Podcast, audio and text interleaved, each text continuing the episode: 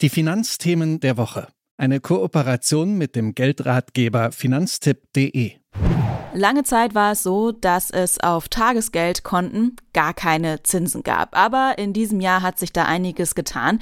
Die EZB hat mehrere Male hintereinander den Leitzins angehoben, vor allem um die Inflation auszugleichen. Ob das die richtige Strategie ist, da sind sich Finanzexpertinnen nicht ganz einig. Für Privatanlegerinnen hat es aber erstmal zur Folge, dass es nun wieder Zinsen aufs Tagesgeldkonto gibt und sich vielleicht auch andere langfristige Anlageangebote wieder lohnen. Heißt das also, man sollte jetzt die Anlagestrategie nochmal überdenken?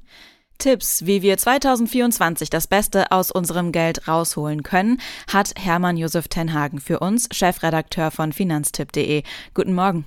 Guten Morgen. Wieso könnte denn jetzt ein guter Zeitpunkt sein, die Anlagestrategie nochmal zu überdenken? Naja, aus zwei Gründen. Erstens, ganz, ganz viele Leute haben nach wie vor ihr Geld auf dem äh, Konto praktisch ohne Zinsen liegen, obwohl es bei ganz vielen Banken inzwischen auf dem Tagesgeldkonto Zinsen zwischen 3 und 4 Prozent gibt. Und das sollte man unbedingt machen. Ein Tagesgeld hat man ja dafür, dass mit, damit man nicht in den Dispo braucht. Das ist das Hauptziel des Tagesgeldes, also dass ich nicht die 15 Prozent Dispozinsen bezahlen muss. Aber wenn ich da, ähm, wie, wie wir zum Beispiel empfehlen, zwei, drei Monatseinkommen, also vielleicht 10.000 Euro auch drauf liegen hat, dann sollte man gucken, dass man dafür auch Zinsen bekommt. Und wenn man da drei Prozent dafür bekommen kann, sind das ja im Jahr 300 Euro. Und die sollte man nicht liegen lassen viel wichtiger oder fast noch wichtiger ist, wenn Leute sozusagen mehr Geld, äh, mehr Erspartes irgendwo liegen haben, tatsächlich sich jetzt damit zu beschäftigen, wie das ist mit dem Festgeld, weil es gibt tatsächlich ja Festgeldangebote von etwa 4% für ein Jahr, für zwei Jahre, für drei Jahre, immer bis 4% oder ein bisschen drüber. Ähm, und das sollte man tatsächlich jetzt machen, also jetzt das äh, sichern und diese 20.000 Euro, die danach vielleicht liegen, für 4% anlegen. Es gibt jedes Jahr 800 Euro Zinsen.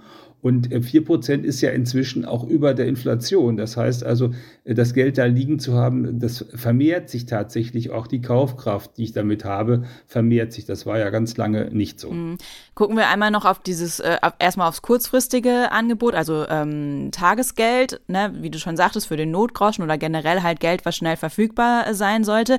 Wer sich damit in letzter Zeit schon mal auseinandergesetzt hat, ist bestimmt auch auf Aktionsangebote gestoßen. So 4% für drei Monate, 3,8 Prozent für ein halbes Jahr, je nach Bank. Lohnt sich das, da zum Beispiel das Geld umzuschichten, immer von einem aus andere Konto, so ein bisschen Kontohopping? Ja, Kontohopping lohnt sich, wenn man da relativ routiniert mit ist und äh, sich die Arbeit machen mag, dann lohnt sich das natürlich.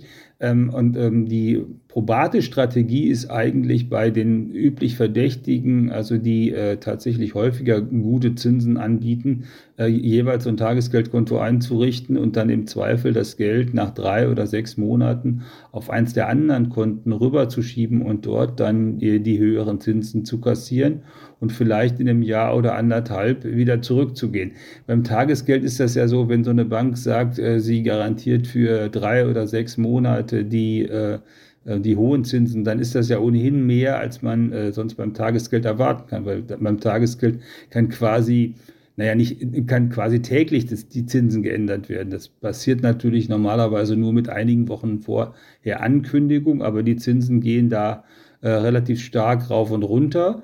Ähm, und äh, da kann man natürlich von dem einen zum anderen Konto hoppen. Man muss normalerweise ein Konto einrichten. Das heißt dann also entweder ähm, äh, Postident-Verfahren machen, ganz klassisch bei der Post, oder heute häufig Videoident geht ja auch. Und wer damit relativ routiniert ist, der macht das und legt sich vielleicht zwei oder drei solcher Konten im Laufe des nächsten Jahres an. Man fängt mit dem einen Konto an, wo man jetzt gerade die dreieinhalb oder vier Prozent kriegt und dann guckt man das nächste an und dann das übernächste. Bei Finanztipp haben wir auch immer eine Liste von den Banken, die häufiger und, und längerfristig schon mit guten Zinsen unterwegs gewesen sind. Und wenn dann eine dabei ist, die ohnehin schon längerfristig da gut war und bei dreieinhalb Prozent liegt, dann bleibt man vielleicht auch mal eine Zeit lang einfach dabei. Da muss man ja nicht ständig hoppen.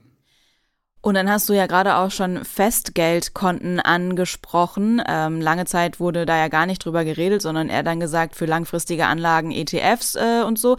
Aber Festgeld könnte sich jetzt auch wieder lohnen. Für wen denn? Also wie lange und wie viel muss oder sollte ich da anlegen? Also äh, das mit dem Festgeld und den ETF, das ist noch eine ganz andere Frage. Wenn du, äh, wenn du das Geld richtig lange nicht brauchst, also zehn Jahre plus, dann ist ein ETF oder sind ETFs eine vernünftige Geschichte. Für zwei oder drei oder vier Jahre, wenn du das Geld anschließend brauchst, würden wir bei Finanztipp jedenfalls ETFs nicht empfehlen. Dafür geht es an der Börse zu sehr rauf und runter, also sozusagen in so Wellenform. Zwar immer am Ende nach oben, aber in einer Wellenform, und das könnte ja äh, blöde enden, dass man gerade ähm, am Boden der Welle ist, wenn man das Geld wieder braucht. Also von daher, für zwei, drei, vier Jahre waren ETFs nie die Lösung der Wahl, sondern äh, da war immer schon Festgeld eigentlich das Bessere.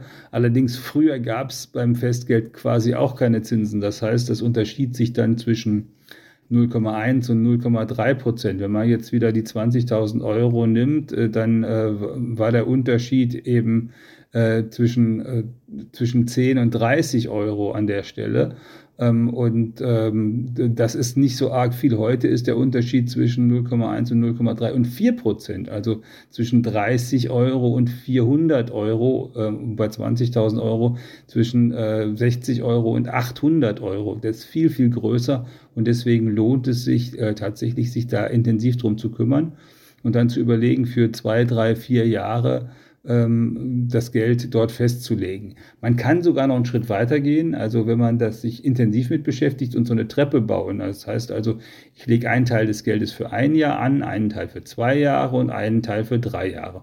Und in einem Jahr nehme ich das Geld wieder ähm, und lege das äh, für drei Jahre an und dann habe ich immer Geld, das nach einem Jahr verfügbar ist, nach zwei Jahren verfügbar ist und nach drei Jahren verfügbar ist und habe gleichzeitig die höchstmöglichen Zinsen.